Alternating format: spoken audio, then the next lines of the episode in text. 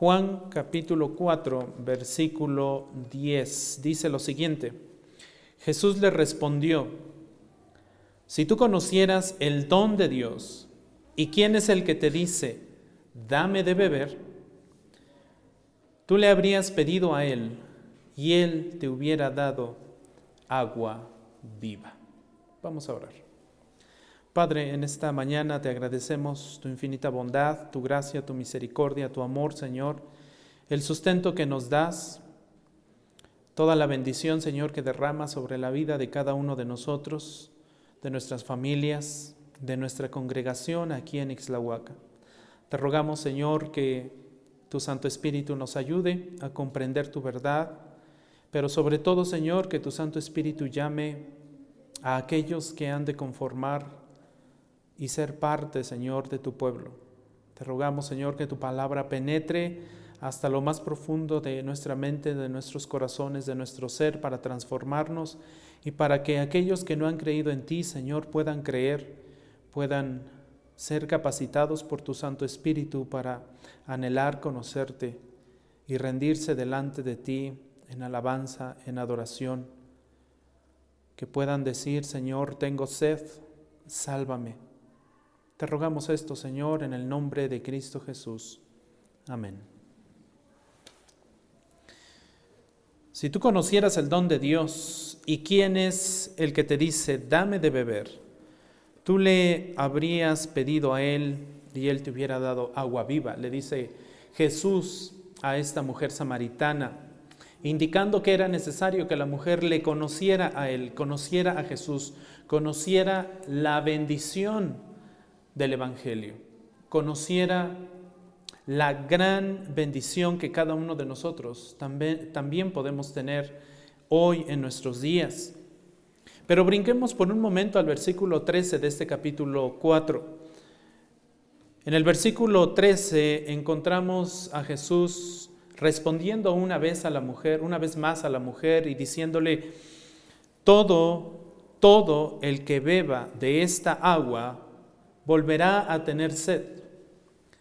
Pero el que beba del agua que yo le daré no tendrá sed jamás, sino que el agua que yo le daré se convertirá en él en una fuente de agua que brota para qué iglesia? Para vida eterna. Entonces, de acuerdo a estos dos versículos, de acuerdo con Jesús, la fuente de agua viva no estaba en el pozo de Jacob, que por cierto es un pozo que hasta la fecha existe. Si usted hace un viaje a Israel y viaja 50 kilómetros hacia el norte de Jerusalén, encontrará un pequeño pueblo, una pequeña ciudad llamada hoy en día Nablus. Y en esa, en esa pequeña ciudad, en ese pequeño pueblo, está todavía lo que es considerado o lo que se conoce como el pozo de Jacob, este pozo mencionado aquí. Por supuesto, no es un pozo hoy en día que esté a la, intemperie. Hoy en ese lugar se ha construido una iglesia, una iglesia ortodoxa, una, iglesia ortodoxa griega, que cubre realmente el pozo, está en un cuarto subterráneo de esa iglesia como muchos lugares hoy en día en Jerusalén, en Israel, muchos lugares que nosotros leemos aquí en la palabra de Dios, eh, con el paso del tiempo, con el paso de los años, se fueron construyendo iglesias, unas pertenecientes a la iglesia católica, otras pertenecientes a la iglesia ortodoxa griega, otras pertenecientes, por ejemplo, el jardín eh, de la tumba de Jesús pertenece a la iglesia, a la iglesia cristiana. Y así todos estos lugares eh, tienen ya una iglesia encima de ellos. Eh, donde estaba el pesebre, por ejemplo, donde se considera que, que, nació Jesús, el pesebre, también está la iglesia de la Natividad. En fin, estos lugares existen, pero lo que nos importa realmente no es el lugar, sino lo que aconteció en el lugar, sino lo que pasó con, en este caso, con Jesús y esta mujer samaritana. Y en, este, en estos dos versículos vemos a Jesús explicándole o tratándole de explicar a la mujer samaritana que la fuente de agua viva no estaba en el pozo en sí, sino que la fuente de agua viva era Él mismo. Jesús era la misma fuente de vida eterna.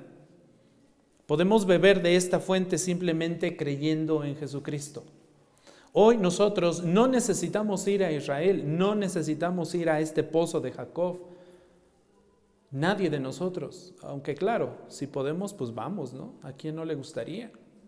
Vamos a conocer estos lugares, como dijeron por ahí en mi pueblo, historiáticos, digo, históricos. Por supuesto que es bonito ir y conocer esos lugares donde estuvo Jesús, donde caminó, donde desarrolló su ministerio. Pero el punto es que hoy nosotros podemos beber de esa agua que emana de él. Esa era la verdad que la samaritana tenía que comprender. Así que aquí nosotros podemos ver una referencia al don de la vida abundante que nosotros podemos disfrutar en Cristo a través del Espíritu Santo, porque realmente de eso se estaba hablando. Dios estaba prometiendo al Espíritu Santo, Dios estaba prometiendo una vida plena a todo aquel que creyera en Él, en el Mesías, en el Mesías prometido, en el Hijo de Dios. Y esto no era nuevo, aunque muchos no lo habían escuchado, como seguramente esta mujer samaritana. Pero esto ya venía siendo anunciado en el Antiguo Testamento. Y es curioso ver que siempre que nuestro Señor Jesús habla acerca del agua, se relaciona con el Espíritu Santo, se relaciona con salvación. El agua se relaciona con limpieza, con purificación, con santificación, con transformación, con regeneración, con una transformación de vida. Y esto lo venimos viendo desde el Antiguo Testamento. Por ejemplo, Jeremías capítulo 2, versículo 13, describe a Dios, Dios se está describiendo en este versículo como la fuente de aguas vivas. Y no porque realmente y físicamente y literalmente Dios sea una fuente de agua. Por supuesto que no, porque la palabra de Dios dice que Dios es espíritu. Pero en este lenguaje metafórico se está dando a entender el hecho de que la salvación brota de Dios, nace de Dios. Por eso la palabra de Dios dice que la salvación es de quién?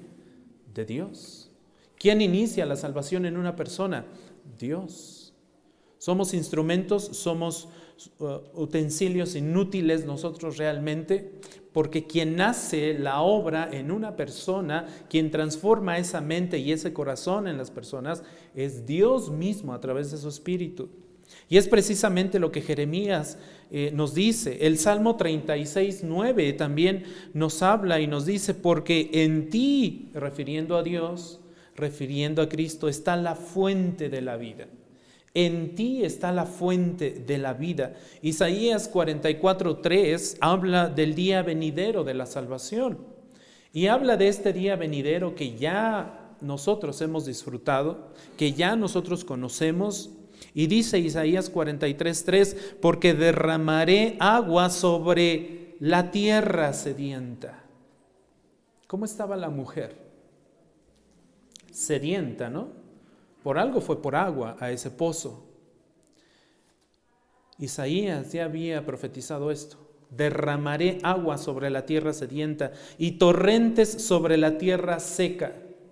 Derramaré mi espíritu, aclara Isaías. Cuando Isaías dice que Dios derramará agua sobre la tierra, aclara Isaías diciendo que Dios ha dicho que derramará su espíritu sobre su posteridad. Entonces, el agua se relaciona con el Espíritu Santo. El agua se relaciona con una transformación que tiene que darse en aquellos que han sido elegidos desde antes de la fundación del mundo. Y utilicé bien el verbo, tiene que darse porque así ha sido decretado, decretado. Ninguno de los que han sido elegidos Ninguno de los que han sido elegidos antes de la fundación del mundo para salvación va a fallar en llegar a esa salvación. Porque si falla, entonces Dios está fallando. Y simplemente Dios no sería Dios. Todos aquellos que han sido elegidos para salvación van a venir a la salvación, aun cuando haya momentos en la vida de esos elegidos en donde se resistan a venir a Cristo, van a venir. Van a venir.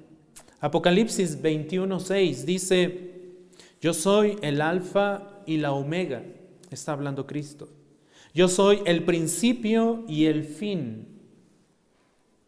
Al que tiene sed, dice Cristo, yo le daré gratuitamente de la fuente del agua de la vida. Apocalipsis 21.6. Es muy claro entonces que Dios es la fuente de vida eterna, que Cristo es la fuente de vida eterna y no hay ninguna otra fuente, ni siquiera el pozo de Jacob, al cual los samaritanos, y en este caso como podemos ver en esta, eh, con esta mujer, ese pozo era considerado muy especial. Era un pozo que había cavado un patriarca del pueblo de Israel. Era el pozo que había cavado el padre de la nación de Israel. Pero realmente ese pozo no significaba nada, porque Dios es la fuente de vida, porque Cristo es la fuente de vida. Por lo tanto, el agua viva es, en otras palabras, la gracia de Dios que satisface el alma. esta agua viva es la vida transformada. Esta agua viva es el poder que solo Dios da en y a través del Evangelio de su Hijo y que nos conduce a nosotros a una vida eterna, a una posteridad con Él, a una eternidad con Él, a un disfrute, a una comunión con Él. El agua viva que Él ofrecía era la salvación en toda su plenitud, en toda su plenitud la salvación de nuestras almas, el perdón de nuestros pecados, la capacidad de desearle, la capacidad de vivir delante del Señor, la capacidad de ser obedientes, la capacidad de glorificarle, la capacidad de cantarle, la capacidad de acercarnos a Él, la capacidad de orar a Él, la capacidad de servirle a Él. Eso es el agua viva y esa agua viva mana de nosotros en el momento en que nosotros somos capaces de creer, porque en ese momento que creemos, el Espíritu Santo viene a nosotros a habitar. Pablo nos habla de que somos templo de quién? Del Espíritu Santo. Entonces, esa agua viva es ese don que regenera, es ese don que transforma la vida del que cree y solamente del que cree. Esta agua viva no transforma la vida del que no es capaz de creer. Esta agua viva lamentablemente no puede hacer ningún cambio hasta que la persona crea. Esta agua viva es aquella que produce en el creyente el fruto que es agradable a Dios. Esta agua viva es el nuevo nacimiento. Esta agua viva es la presencia del Espíritu Santo en una persona. Si me acompaña ahí, dele vuelta a su Biblia en Juan capítulo 7, versículo 37-39. Dice lo siguiente, Juan 7, 37. Jesús, puesto en pie, exclamó en alta voz, si alguien tiene sed, ¿qué debe de hacer? Que venga a mí y beba. Y luego en el verso 38 de Juan 7 dice, el que cree en mí. Estas son frases paralelas. Si alguien tiene sed, es decir, si alguien necesita de mí, crea en mí. Como ha dicho la Escritura, de lo más profundo de su ser brotarán ríos de qué iglesia? De agua viva. Y noten lo que dice el 39. Pero él decía esto de quién? Del Espíritu que los que habían creído en Él habían de recibir. Esto es promesa del Señor.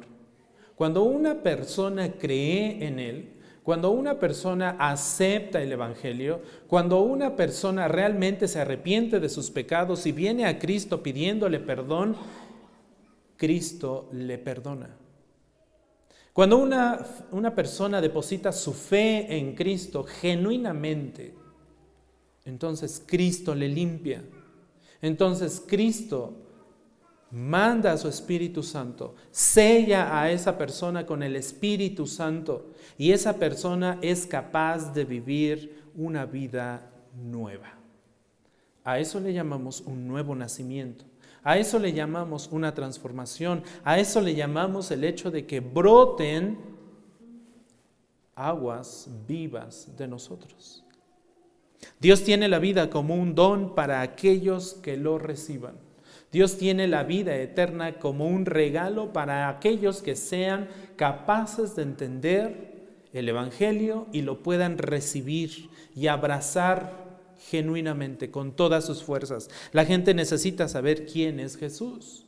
Por eso Jesús le dijo en el versículo 10, si tú conocieras el don de Dios, si tú fueras capaz de entender quién es el que te está hablando, mujer samaritana, si tú fueras capaz, tan solo si tú fueras capaz de entender esta verdad, entonces, ¿sabes qué, mujer? Tú me pedirías que yo te diera de beber y ¿sabes qué? Dice Jesús, yo te daría de esta agua viva.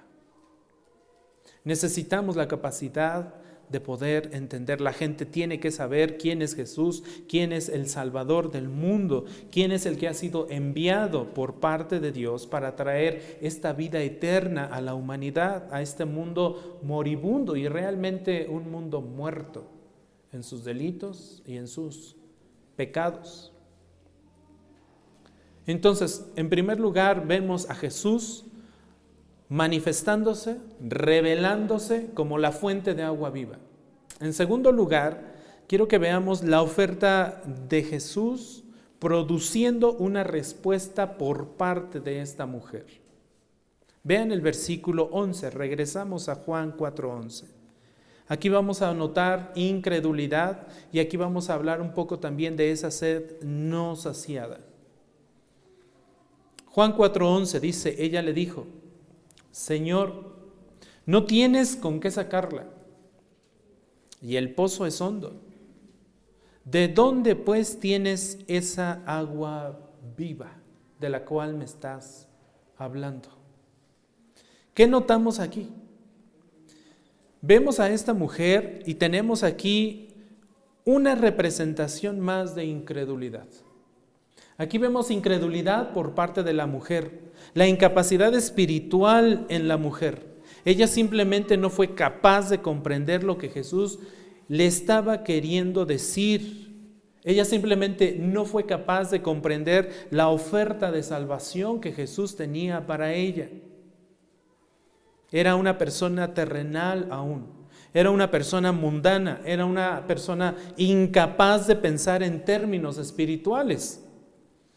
Y de hecho la Biblia enseña que la humanidad caída, es decir, toda la humanidad, exceptuando aquellos que ya hemos creído en Cristo y hemos sido capacitados para comprender la verdad del Evangelio, que hemos sido capacitados para comprender lo que este libro santo dice y que para nosotros ya no es locura como para mucha gente. La Biblia enseña que la humanidad caída está muerta a las cosas espirituales. ¿Dónde lo enseña la palabra de Dios? Si usted abre, su Biblia en la primera carta de Pablo a los Corintios, en el capítulo 2, versículo 14, encontrará lo siguiente. Primera a los Corintios 2, 14. Escucha lo que dice.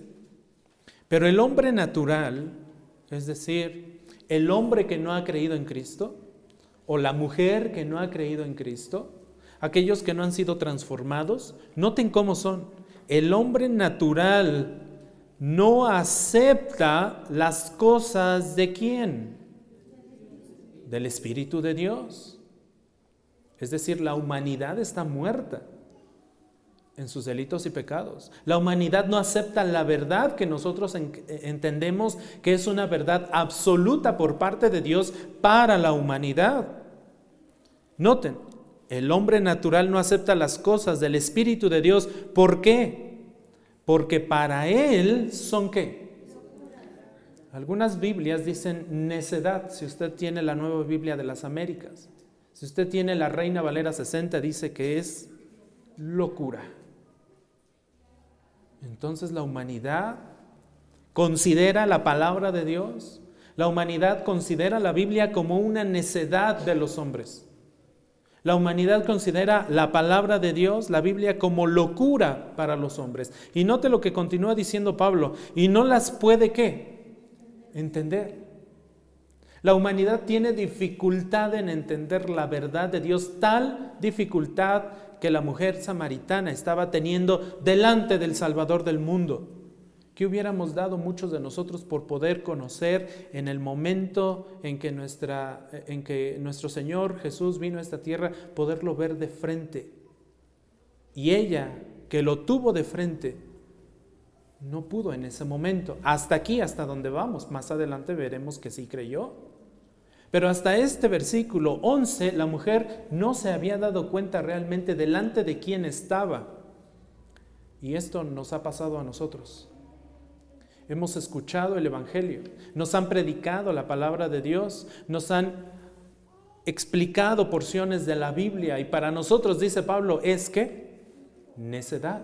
Y nosotros lo vivimos cuando nos compartieron el Evangelio, a nosotros mismos, y más si ya traíamos un trasfondo de cualquier otra religión, de cualquier otra creencia. Nos fue difícil comprender el Evangelio, porque así es. Hasta que no viene el Espíritu Santo a morar en una persona, será incapaz de comprender la verdad divina. Y dice Pablo, no las puede entender porque son cosas que cómo deben de discernirse, cómo deben entenderse espiritualmente. Entonces existe el mundo físico en el cual nosotros estamos viviendo y que disfrutamos mucho, pero también existe el mundo espiritual al cual solamente algunos acceden y son capaces de entender.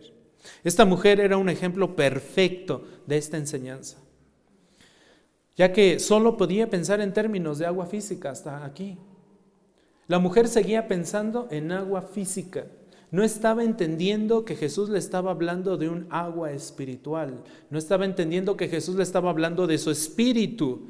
Y saben qué? Lo mismo pasó con Nicodemo. Lo mismito. A Nicodemo le dijo, a ver, Nicodemo, tú eres maestro de la ley, eres doctor de la ley, eres líder de un pueblo, eres un político de renombre, Nicodemo, pero ¿sabes qué? Te es necesario, ¿qué?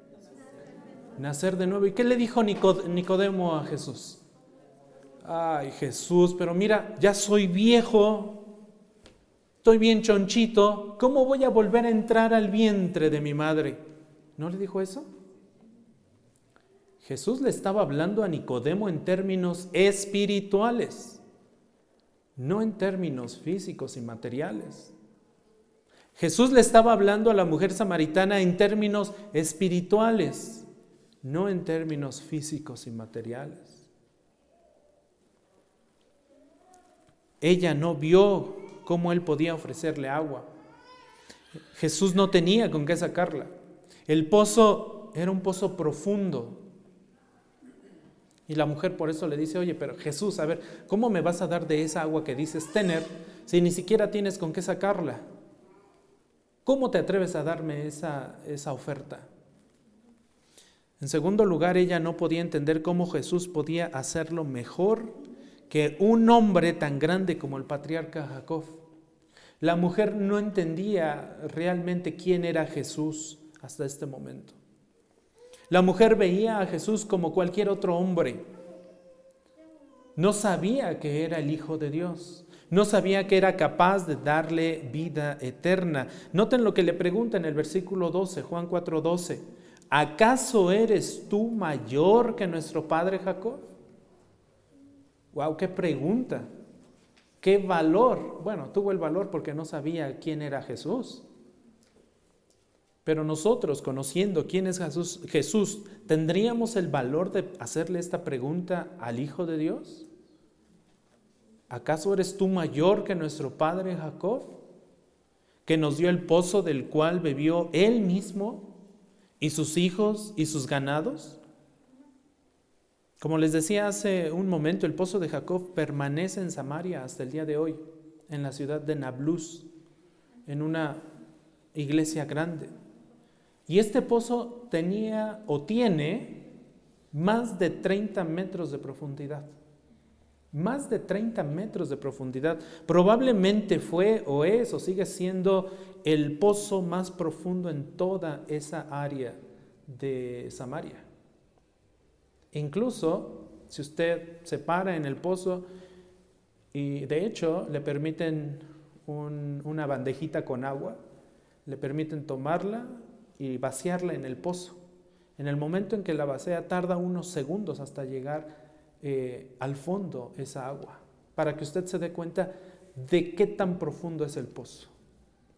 El choque del agua con el agua que está abajo no es, no, usted no oye el sonido inmediatamente, tarda unos segundos para que usted se dé cuenta qué tan profundo y cuánta distancia tiene que recorrer esa agua que deja caer en el pozo hasta llegar hasta el fondo. Era un pozo profundo. Pero Jesús, ¿cómo podría este extraño hombre obtener esa agua sin esforzarse? Es lo que estaba diciendo la mujer. ¿Cómo podía Jesús ofrecerle agua sin que esto representara un esfuerzo por parte, por parte de Jesús? Ni siquiera Jacob pudo ofrecer agua sin esfuerzo. De hecho, Jacob tuvo que esforzarse por cavar ese pozo. Tuvo que esforzarse por sacar agua de ese pozo para él mismo, para sus hijos, para sus ganados. ¿Cómo era posible que Jesús le estuviera ofreciendo esa agua viva a esta mujer? sin que Jesús se esforzara. Pero Jesús le estaba ofreciendo agua que no, que no provenía de un pozo común y corriente como este. Jesús le estaba ofreciendo vida eterna a esta mujer. Una vida que estaba escondida en él. Porque de hecho, Jesús es mucho más grande que Jacob el patriarca. Mucho más grande infinitamente más grande. La gente piensa de la misma forma el día de hoy, iglesia. Lo mismo que la mujer samaritana pensó, hoy la gente lo piensa. Jesús no es alguien a quien nosotros podamos tomar en serio. Jesús no dirigió una gran organización. Jesús no fue poderoso. Jesús no dirigió ninguna empresa. Jesús no tuvo riquezas. Jesús no tuvo bienes, Jesús no ofreció servicios valiosos. Se cree que Jesús es de poco bien terrenal para esta humanidad. Se cree que Jesús, lejos de venir a traer paz, trajo confusión y conflicto. La mayoría de las personas, como esta mujer samaritana, solo piensan en cosas terrenales y no centran su visión en las cosas espirituales. La verdad es que el reino espiritual es muy superior al reino material. Aprenda esto, entienda esto, preocúpese por entender esto. El reino espiritual es muy superior a este reino terrenal y material en el que estamos. El don de Dios de la vida espiritual es más valioso que cualquier tipo de riquezas terrenales que nosotros podamos tener en esta tierra. Por mucho que nosotros juntemos, por mucho que nosotros nos afanemos en la riqueza, en los bienes terrenales, por mucho que nosotros tengamos, ¿cuánto de aquello nos llevaremos con nosotros el día que dejemos de existir? Ni siquiera un grano de tierra. Ni siquiera. Aunque Jesucristo parece tan fácil de despreciar hoy en día, y de hecho es despreciado por muchos, y de hecho es llamado un loco por muchos, y de hecho es llamado necio, y los que le siguen son llamados necios y locos. A pesar de eso, Jesús es mucho mayor, porque es Dios. Efesios 1, 20, 22 nos habla de su superioridad.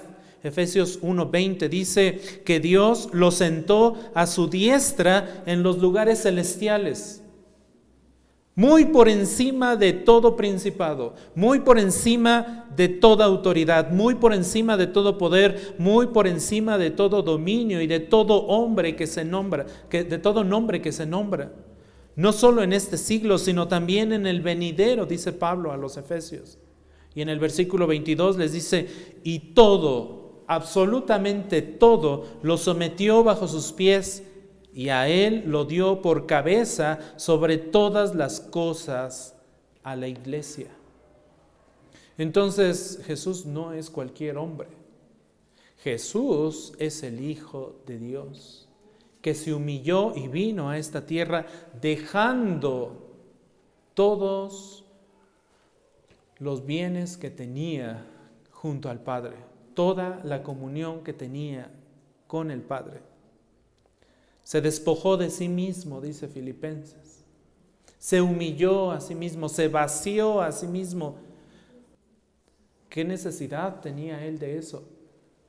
Ninguna. Y sin embargo, ya había sido decretado antes de la fundación del mundo que eso sucediera.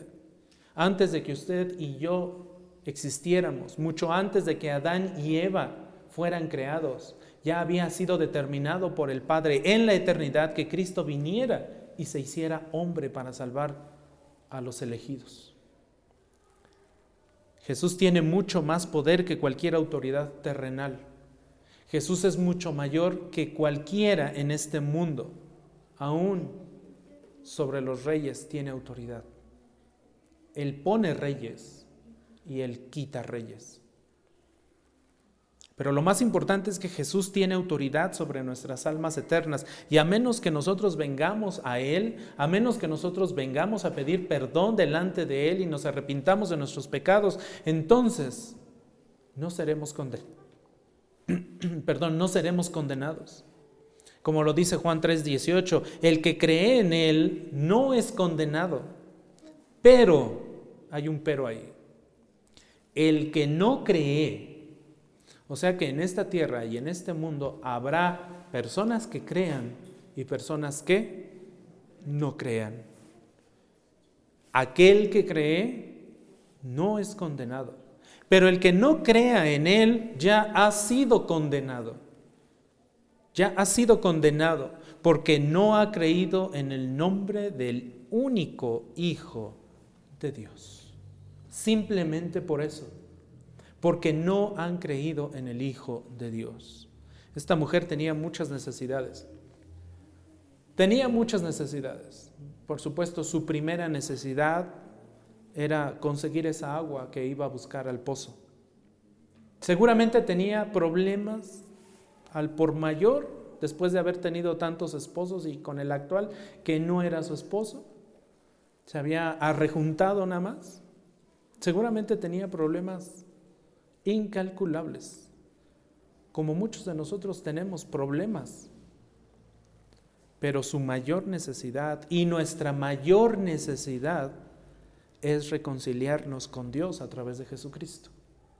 Esa es nuestra mayor necesidad. Ese es, esa es nuestra prioridad, reconciliarnos con Jesucristo. Con esto en mente, Jesús le, vuelve a responder en el versículo 13. Noten lo que le responde. Jesús le responde a la mujer samaritana, Juan 4:13. Todo el que beba, y note, todo esa palabra todo implica que nadie será rechazado cuando viene delante del Señor. Todo el que beba de esta agua volverá a tener sed. Todo el que sea capaz de rechazar a Jesús, el agua viva que Él da, y enfocarse solamente en el agua física de un pozo terrenal, volverá a tener sed. Note, toda fuente terrenal de satisfacción siempre dejará de satisfacer nuestras necesidades. Siempre.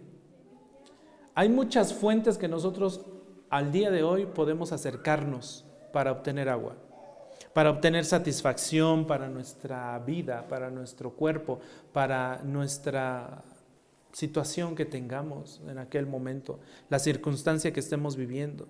La mujer volvería a tener sed si solamente se enfocaba en el agua de ese pozo, literalmente en el pozo de Jacob. Las almas de los hombres y mujeres tienen sed de Dios, lo sepan o no lo sepan. La humanidad tiene sed de Dios, lo sepa o no lo sepa o no lo sepan. Nada, nada, nada más que Dios satisface la sed. Tenemos muchas necesidades, tenemos mucho que suplir, tenemos mucho que alimentar en nuestra alma, pero nada en este mundo podrá, podrá satisfacer esa sed que nosotros tenemos. Nada en este mundo podrá satisfacer la sed de las almas creadas por Dios. Arthur Pink, en uno de sus escritos, dice lo siguiente, ya sea que lo sepa o no, el hombre natural en todo el mundo está gritando, tengo sed. ¿Por qué ese deseo consumista de adquirir riqueza? ¿Por qué esa ansia de honores? ¿Por qué esa ansia de aplausos del mundo? ¿Por qué esa loca carrera por el placer con una diligencia persistente e inalcanzable? ¿Por qué esa ansiosa búsqueda de sabiduría o de filosofía en el hombre? ¿Por qué la locura por lo novedoso? ¿Por qué? Porque hay un vacío doloroso en el alma. Porque el hombre natural siempre está insatisfecho y siempre lo estará sin Cristo. En este mundo, dice Arthur Pink, está escrito con letras de verdad inefable. Todo aquel que beba de esta agua volverá a tener ¿qué? Sed. Todo aquel que centre su vida, su visión, su propósito, su objetivo de vida en lo terrenal, en lo material, sea lo que sea, volverá a tener sed. No se verá satisfecho en ningún sentido. Podremos, podremos estar satisfechos momentáneamente, pero esa satisfacción terminará. Esa satisfacción no nos dará pleno gozo. ¿Qué estamos buscando? ¿En qué nos estamos enfocando? en riquezas, en placeres, en famas. La tragedia es que las personas buscan estas cosas, pero no encuentran y no encontrarán satisfacción plena cuando las obtengan. Jesús advierte que volveremos a tener sed si nosotros no centramos nuestra mirada en Jesús, si nosotros no creemos en Jesús, a menos que Cristo venga y sane nuestras almas nuestras almas seguirán muertas, seguirán sin satisfacción, sin plenitud, sin gozo. Y esta es una gran verdad. Todo aquel que centra su vida en lo terrenal jamás tendrá completa satisfacción. Volverá a tener sed.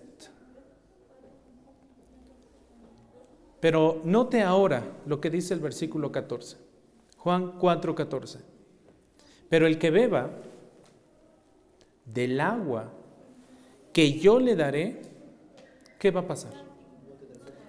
No tendrá sed jamás, sino que el agua que yo le daré se convertirá en él, ¿en qué iglesia?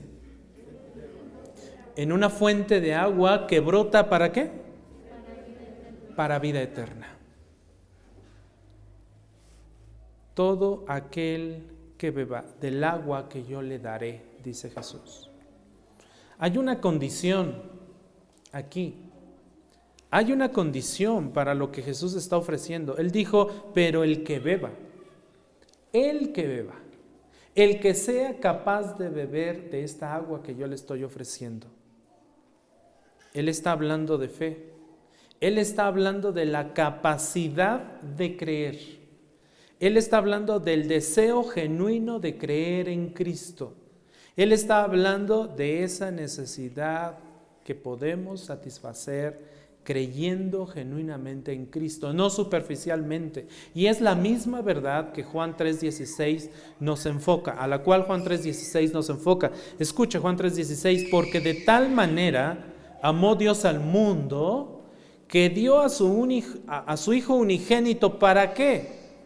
para que todo aquel que sea capaz de beber, que sea capaz de creer en Él, no se pierda, sino que ¿qué? Tenga vida eterna. León Morris en su comentario dice lo siguiente, el regalo del agua viva no es una recompensa por el servicio, es un don que da a cualquiera que lo reciba, sin importar cuán insignificante y limitado sea. Es una experiencia totalmente nueva, es un, es un nuevo poder, es un nuevo placer, es una nueva vida, la vida que es eterna. ¿Recuerda usted hace ocho días que eh, hablábamos y escucharon una comparación de Nicodemo y la mujer? Personas muy diferentes. Un hombre con un estatus social muy alto. Una mujer con un estatus social muy bajo. Un hombre educado, una mujer sin educación. Y sin embargo, los dos tenían necesidad de qué? De salvación, de entender. Entonces, cuando creemos, note que los pecados de esta mujer no impidieron que Jesús le ofreciera su salvación. Sabía que su muerte en la cruz limpiaría sus pecados. Y cuando nosotros creemos con una fe genuina en Cristo, hay una consecuencia gloriosa. Y esa consecuencia gloriosa la dice nuestro Señor Jesucristo. No volveremos a tener qué? Sed. Cuando nosotros entendemos el vocabulario espiritual, las frases espirituales y la verdad espiritual del Señor, nosotros no volveremos a tener sed. No volveremos a tener necesidad de tratar de satisfacer algo, porque ya todo estará completo. Pero si nosotros nos enfocamos en un vocabulario terrenal y en esta vida terrenal, entonces volveremos a tener sed. Así como buscamos el agua varias veces en el día, ¿no? ¿Cuántas veces vamos a la cocina y tomamos agua, ¿no? O cargamos con nuestro, nuestra botella de agua. Con Cristo no, necesaria, no necesitarás, más bien, cargar con una botella de agua. Él va a satisfacer toda esa sed que tienes. Jesús te está ofreciendo satisfacer eternamente tu sed. Esto no significa que nuestras vidas van a ser más fáciles. No significa que nuestras pruebas van a cesar. Esto no significa que nuestra vida será eh, color de rosa. Significa que Jesús viene a nosotros a morar a través de su Santo Espíritu significa seguir a Jesús tomando nuestra cruz. Él dijo, ¿no? Tome su cruz y qué? Y sígame. Y tomar la cruz no es nada fácil. Si usted recuerda, antes de que nuestro Señor Jesús fuera crucificado, ¿qué tuvo que hacer para llegar a ese lugar donde sería sacrificado? Tuvo que tomar su cruz y cargarla, lo recuerdan, incluso le tuvieron que ayudar. Nosotros tenemos que tomar nuestra cruz, soportar muchas dificultades, eso sí. Es necesario que a través de muchas tribulaciones entremos al reino de los cielos. Pero obtenemos con eso la plenitud del alma, a través de nuestra comunión con Dios. Cuando nosotros creemos en Cristo Jesús, cuando el ser humano es capaz de creer en Cristo Jesús, entonces esa comunión rota en el Edén cuando Adán y Eva pecaron, perdieron la comunión con Dios. Cuando el hombre es capaz de comprender el Evangelio y creer en Cristo, entonces esa comunión rota vuelve a darse. Y esa comunión con Dios es lo que nos da plena satisfacción. Encontramos satisfacción permanente a la sed de nuestras almas. Jesús habla aquí entonces de un cambio permanente, de un cambio eterno. El agua que yo le daré se convertirá en él en una fuente de agua que brota para qué? Para vida eterna. Esto se refiere al nuevo nacimiento por el Espíritu Santo. Esto se refiere al nuevo a la nueva persona de la cual brota vida espiritual. La nueva persona que es capaz de vivir diferente la nueva persona que es capaz de negarse a sí misma, la nueva persona que es capaz de dejar aquello que ya vivió y experimentó en esta tierra para honrar a su Señor. Es Dios mismo viviendo en el corazón de esa persona. Los resultados de este cambio maravilloso, y este es el mayor milagro, si alguien duda de que los milagros existan, déjeme decirle que aún los milagros existen. Aún nuestro Dios está haciendo milagros en nuestro tiempo y el mayor milagro que nosotros podemos experimentar y palpar es el milagro de haber creído en Él y la transformación que eso conlleva. Vea, por favor, ahí en su Biblia Gálatas. Gálatas.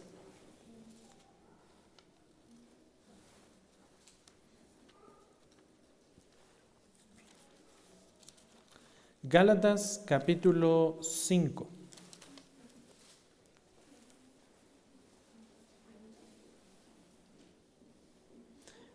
Esto éramos muchos de nosotros antes de conocer a Cristo.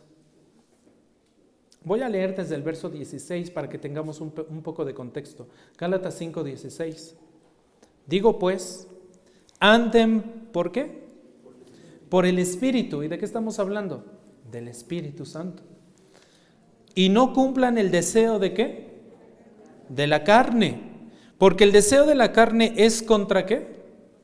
Contra el Espíritu. Y el del Espíritu es contra la carne. Pues estos se oponen el uno al otro por eso decimos que el que ha creído en Cristo no va a dejar de batallar. Vamos a seguir batallando. Y noten, de manera que ustedes no pueden hacer lo que deseen. Pero si son guiados por el Espíritu, no están bajo la ley. Ahora bien, las obras de la carne son evidentes, las cuales, las cuales son, noten, inmoralidad, ¿qué más? Impureza, ¿qué más? Sensualidad, idolatría, hechicería, enemistades, pleitos, celos, enojos, eh, rivalidades, perdón, disensiones, herejías, envidias, borracheras, orgías y cosas semejantes, contra las cuales les advierto, como ya se lo he dicho antes, que los que practican tales cosas, ¿qué? No heredarán el reino, ¿qué? De Dios. Ahora note el verso 22. Esta es, hasta el verso 21, es nuestra vida pasada sin Cristo.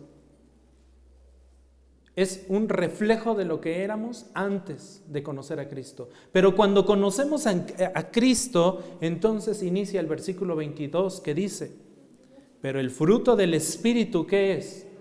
Amor, gozo, paz, paciencia, benignidad, bondad, fidelidad, mansedumbre, dominio propio. Contra tales cosas ¿qué? no hay, no hay ley. Pues los que son de Cristo Jesús han crucificado la carne con sus pasiones y qué más? Esta es la diferencia entre alguien que ha creído en Cristo y alguien que no ha creído en Cristo. Por eso el Salmo 16, 11 nos dice lo siguiente, me darás a conocer la senda de la vida. En tu presencia hay plenitud de gozo. En tu diestra hay deleites para siempre. Este versículo es precioso, Salmo 16, 11. Cuando nosotros encontramos al Señor, cuando nosotros atendemos al llamado del Señor, cuando nosotros creemos en Cristo, entonces hemos encontrado la senda de la vida.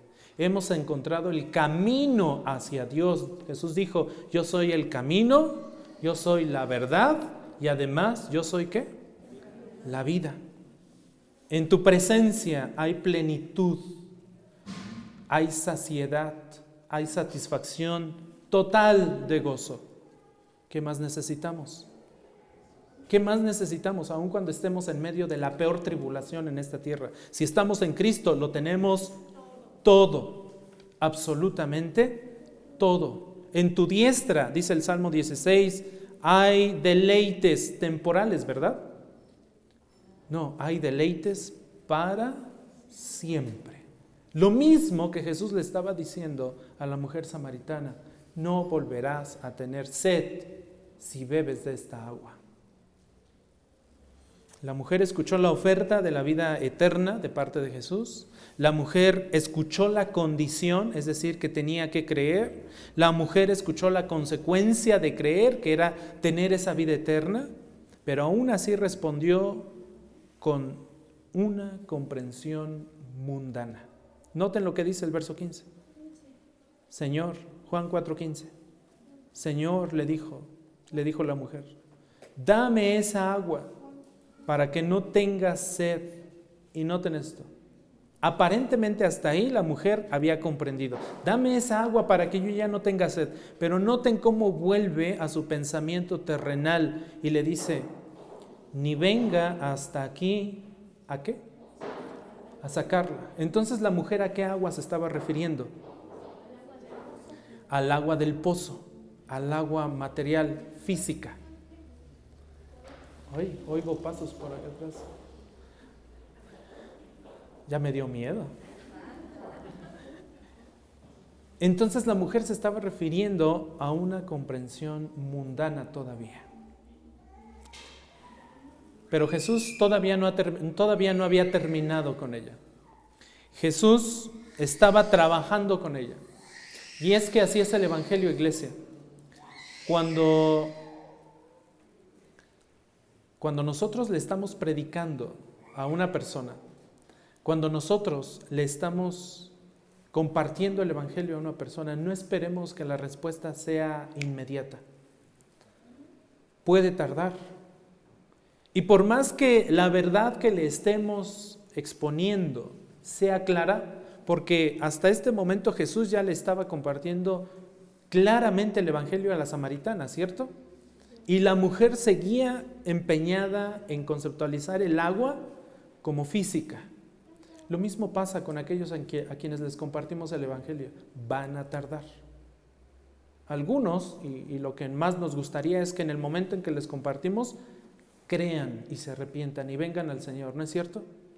Lo cierto es que en muchos otros casos tardan tiempo y hay que estar orando por esas personas. Pero si es elegida, va a venir va a venir, como lo vamos a ver más adelante cuando continuemos con esta historia, porque el tiempo, ahora sí, como en las piñatas, el tiempo se nos acabó. Vamos a orar, mis hermanos. Padre, te damos muchas gracias. Te agradecemos, Señor, estos momentos en que nos permites abrir tu palabra, entender tu verdad, comprender.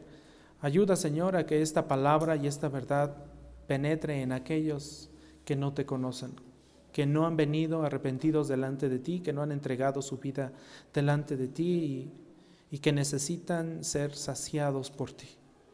Padre Santo, suple la sed de toda alma que consciente o inconscientemente, Señor, no te ha encontrado. Padre, deseamos que más gente te conozca, que venga a ti completamente humillada y arrepentida a pedirte perdón y a sujetarse a ti y a tu palabra. Deseamos que mucha gente cambie su vida y que deje de pensar en términos terrenales como esta mujer.